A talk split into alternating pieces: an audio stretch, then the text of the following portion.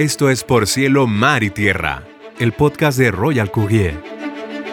Cada nueva emisión platicaremos temas en torno a las importaciones y exportaciones, tratados comerciales, comercio exterior y mucho más. Por Cielo, Mar y Tierra es el podcast de Royal Courier. Bienvenidos. Hola a todos, buenos días, tardes, noches. Mi nombre es Reina Lerma y bienvenidos una vez más a esto que es Por Cielo, Mar y Tierra de Royal Courier, donde chismeamos a gusto sobre temas de comercio exterior, logística internacional y temas que nos involucran directa o indirectamente a todos en este planeta. Y el día de hoy, eh, el día de hoy tenemos un tema un poco complejo y yo quiero platicarles esta idea de cómo surge. Estamos hablando de las sanciones que acaban de ponerle a México dentro del comercio por el tema de la vaquita marina. Y déjenme contarles una historia para que me agarren el contexto. Em, esto de la vaquita marina no es nuevo, no es nuevo, pero quiero ponerles primero este ejemplo para que me vayan hilando y agarremos la onda y el saborcito de este asunto. Y el saborcito y la seriedad también del asunto, ¿no? Érase una vez atrás cuando en... Ay, no sabría decirles la fecha exacta, pero en estos 2000, en el transcurso de estos 2000, el pepino marino, no sé si están como muy familiarizados con él, parece un pepino normal, más cortito y vive en el mar. Eh, fue considerado por los asiáticos como una fruta marina. Eh, ¿Cómo se llama esto? Eh, afrodisíaca, correcto. Afrodisíaca. Entonces, ellos consideraban el pepino marino como una fruta de mar afrodisíaca, les da superpoderes y demás, y uff, lo máximo de la vida. Y esto fue lo que llevó a que el pepino marino de repente tuviera un boom así gigantesco, ¿no? Em, tuviera un boom gigantesco. Eh, era un producto que aquí en los mares, como ustedes saben, estamos en México, en los mares del Caribe. En los mares del Caribe se da muchísimo. Es algo nativo, está medio feíto a la vista, entonces nadie se imaginó que el pepino marino fuera como que la estrella de los asiáticos, ¿no? Fue así como que, wow, lo máximo de la vida.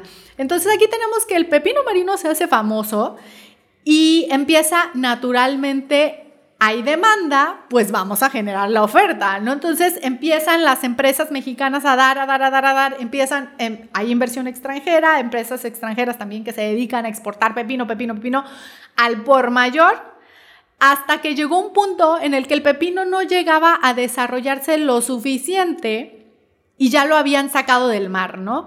Entonces, esto puso en peligro de extinción esta especie de pepino super, superstar por los asiáticos. Y lo que pasó fue que estuvo a punto de desaparecer. Entró en un tema de extinción, entró a ser una, una, entró a ser no solo protegido, pero súper protegido, porque no estamos hablando de una protección regular, ¿no? O sea, entró un periodo de veda para que el, producto o el, pepino de mar, el producto lo digo de alguna manera, em, dentro del mar, en su hábitat natural, llegara a, una, a madurar, a reproducirse a un tamaño, peso suficiente, necesario y para ser, digamos, exportado si así fuese el caso, ¿no? Pero siempre sin poner en riesgo la especie. Al día de hoy, que estamos pasando exactamente lo mismo con la vaquita marina. Y esta no es la primera. Ya tuvimos, no sé si ustedes se acuerden, hace décadas, posiblemente una década, tuvimos el asunto en que México tenía una sola vaquita marina, ¿no? Entonces, quedaba una sola vaquita marina. Me acuerdo que hubo muchísimo escándalo, hubo concursos de dibujos y los niños dibujaban la vaquita y la vaquita y la vaquita y la vaquita. En ese entonces fue exactamente... Bueno, no, no fue exactamente lo mismo, porque la vaquita marina siempre ha sido un daño colateral del mercado de productos marinos, ¿no? En ese entonces fue un asunto eh, relacionado con la pesca. Entonces, eh, me parece que era en específico el atún, si no mal recuerdo, y el país que nos sancionó fue Estados Unidos. Entonces, obviamente agarró fuerza porque pues Estados Unidos dijo, se para aquí el asunto, México ya lo ha hecho con varias especies, lo ha hecho me parece con delfines, en este caso fue la vaquita marina y, y es que la pobrecita vaquita siempre ha sido daño colateral de todo este tema de pescas, ¿no? Entonces puso un alto, nos baneó literal, como dejó de importar eh, atún mexicano por el tema, por este tema en específico. Y pues no aprendimos aparentemente, no aprendimos. Adelántenle al 2023 y estamos exactamente en las mismas. En ese entonces hablaba que había quedado una sola vaquita.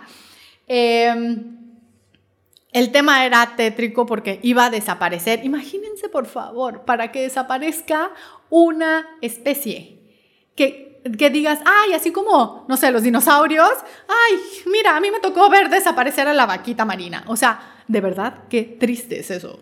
O sea, ¿cómo puede ser que llegamos al 2023 y seguimos poniendo en riesgo especies de esta naturaleza, no? Entonces, bueno, adelántenle a 2023 y esta no es la excepción. ¿Cuál es el el estrella, como en su momento fue el pepino de mar, ¿cuál es la estrella del, momento? Ahora es la totuaba, que es otro pescadito. Entonces, ese pescadito, el buche de la totuaba, resulta ser espiritual, super non plus ultra para el mercado asiático. En específico, me parece que el chino.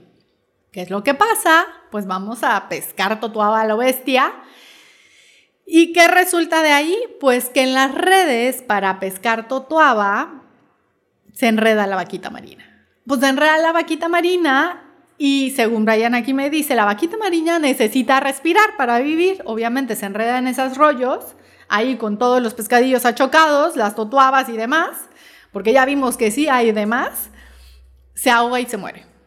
Y al día de hoy tenemos ocho vaquitas marinas en el Golfo de California. O sea, de verdad, qué triste. O sea, ¿cómo puede ser posible que como habitantes de este planeta no hemos evolucionado del 2005, que fue cuando se decretan, desde el 1996 se decreta en peligro de extinción. O sea, ya estábamos teniendo este problema, este mismo problema en, el en 1996. O sea, de verdad. Pero bueno, vayámonos a la historia. Ahora reconociendo a la pobrecita, a la pobrecita vaquita marina que nadie nos la ha tomado en consideración y que ha sido daño colateral por tantos, tantos, tantos años. Em, en 1955 se decreta el Golfo de California como refugio. Realmente esto se ratifica en el 2005.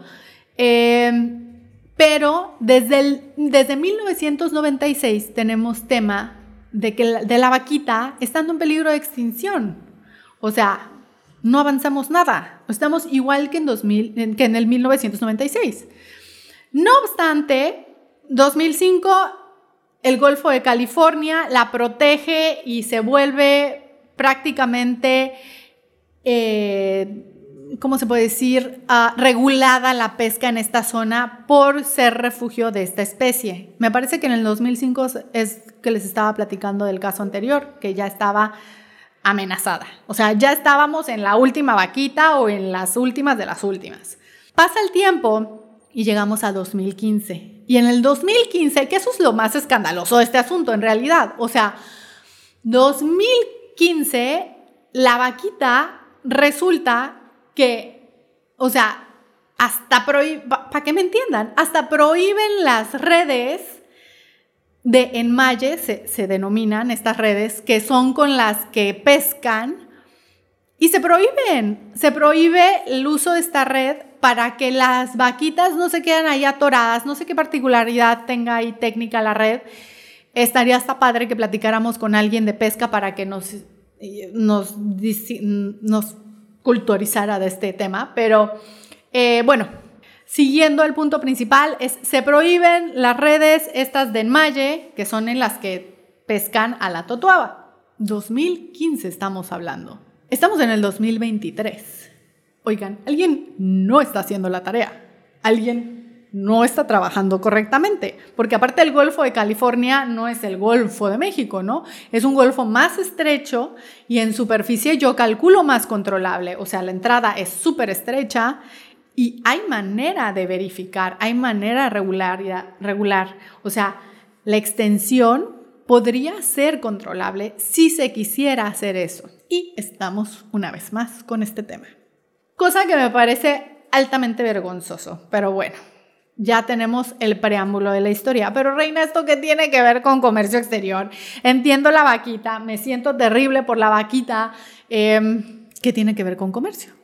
Entonces tenemos que el comercio internacional de especies amenazadas de fauna y flora silvestre, que por sus siglas es la CITES, pidió al gobierno mexicano una resolución para proteger a la vaquita marina, la cual está naturalmente una vez más una vez más, díganme si no es absurdo, en peligro de extinción. Ok, entonces, no solo volvimos a ponerla en peligro, no solo la seguimos maltratando a la pobrecita, sino que otra vez caímos en el tema de peligro de extinción. Y es que al 2023, desde el 1996, no hemos avanzado nada en ese tema. Creo que, aún estando dentro del comercio exterior, debería ser nuestra verdadera prioridad salvaguardar este tipo de especies. Lo digo como país México, porque es en el país en el que estamos, es país desde el cual les contamos a veces cosas altamente vergonzosas, porque no, no estamos nada orgullosos de lo que está pasando. Em, nos están diciendo que desde 1996 alguien no hace la tarea, o sea, de verdad, no, o sea, no es aceptable. Y no solo eso, entonces, ya nos castigaron, ya nos cacharon, ya nos penalizaron y México todavía se toma la libertad de prácticamente seguir no haciendo la tarea, presentar una cosa de última hora, literal, como para pasar de panzazo en la universidad, y dice y contesta algo que no viene ni al caso. O sea, es así como, como la CITES agarra y dice, a ver México, olvídalo. O sea, caso cerrado, penalizado y no vas a poder comerciar nada que esté en tema de peligro de flora y fauna porque de verdad es que no te estás involucrando en los casos, de verdad no estás proponiendo respuestas ni soluciones decentes. O sea, estás como dándole el avión a las CITES. Ay, vamos a darle el avión. Ah, sí, mira qué malo soy, qué pena. Ay, discúlpame. ¿Sabes? O sea, ay, no, oigan, hay veces que sí da gusto platicar de cosas muy específicas, pero esta vez se me cae la cara de la vergüenza por nuestras autoridades y nuestros representantes que de verdad no le echan ganitas. Y bueno, o sea, es un tema meramente de comercio exterior porque al final del día este tema humanitario, proanimalista, biología silvestre, o sea, lo que quieran, o sea, lo que quieran, como lo quieran ver, eh, completamente desvinculado con el comercio exterior, incluso eso nos afecta directamente, ¿no? Nos están hablando de una penalización, o sea, internacional, que oso, o sea, de verdad, no manchen. Eh, es algo sumamente vergonzoso de platicar el día de hoy. Es algo, pero más que vergonzoso, es un tema renuente. O sea, estamos viendo que cada, o sea, 1955, 1996, 2005, nada, 2015, nada, 2023. Oigan, hay que echarle ganitas, ¿no? O sea, vamos a decir las cosas como son. O sea, es muy obvio que acá no están haciendo la tarea.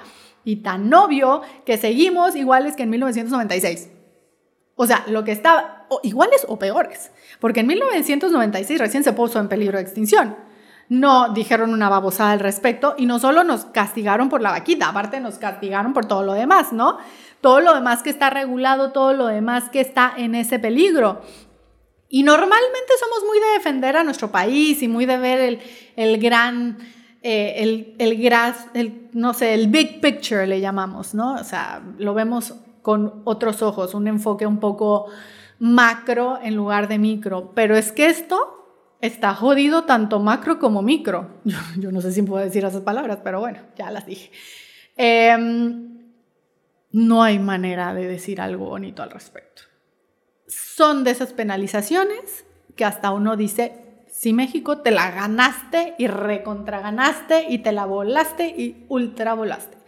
O sea, no puede ser posible que eso en pleno 2023 nos esté pasando.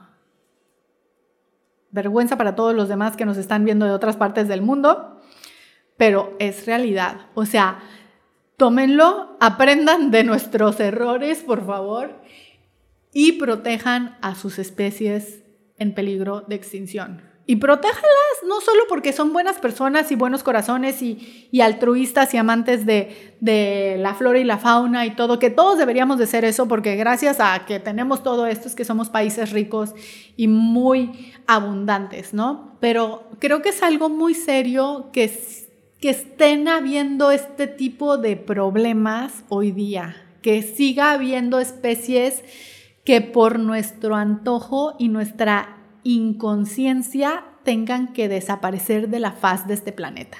O sea, lo considero como un tema muy serio. Entonces, creo que es algo para reflexionar.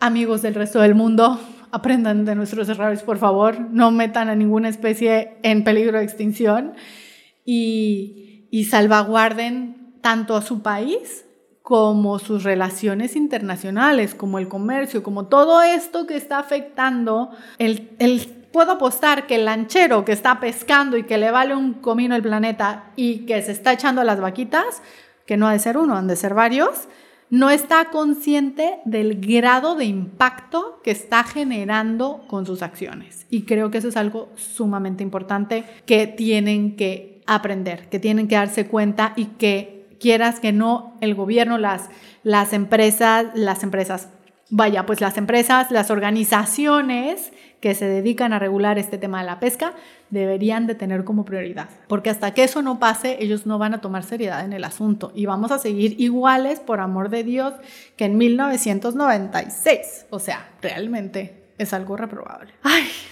pues vamos a seguir a la vaquita marina, oigan. Esperemos hablar de ella en un futuro próximo, de esta penalización y de ver cómo se recupera México de este tema en específico. Más importante, ver cómo se recupera esta especie en extinción y cómo vuelve a salir de esa lista tan penosa en la que la hemos puesto todos nosotros, en específico los que se dedican a eso. Pero bueno, era importante hablarlo, chicos. A veces no les traigo buenas, pero son cosas de esas duras que vale la pena platicar, porque gracias a que hagamos hoy acciones, que implementemos acciones distintas, las siguientes generaciones, sus hijos, sus nietos, van a poder ver este tipo de animalitos en su medio ambiente natural y no en un libro de historia. Qué fuerte. Pero bueno, yo los dejo por hoy para que reflexionemos de este tema. Mi nombre es Reina Lerma. Nos vemos la próxima con un tema más padre, más agradable y esperemos más fructífero para ustedes y para nosotros. Gracias, gracias, gracias y nos vemos la próxima. Gracias. Por cielo, mar y tierra es el podcast de Royal Courier. Recuerda acompañarnos en cada nueva emisión. Nos escuchamos pronto.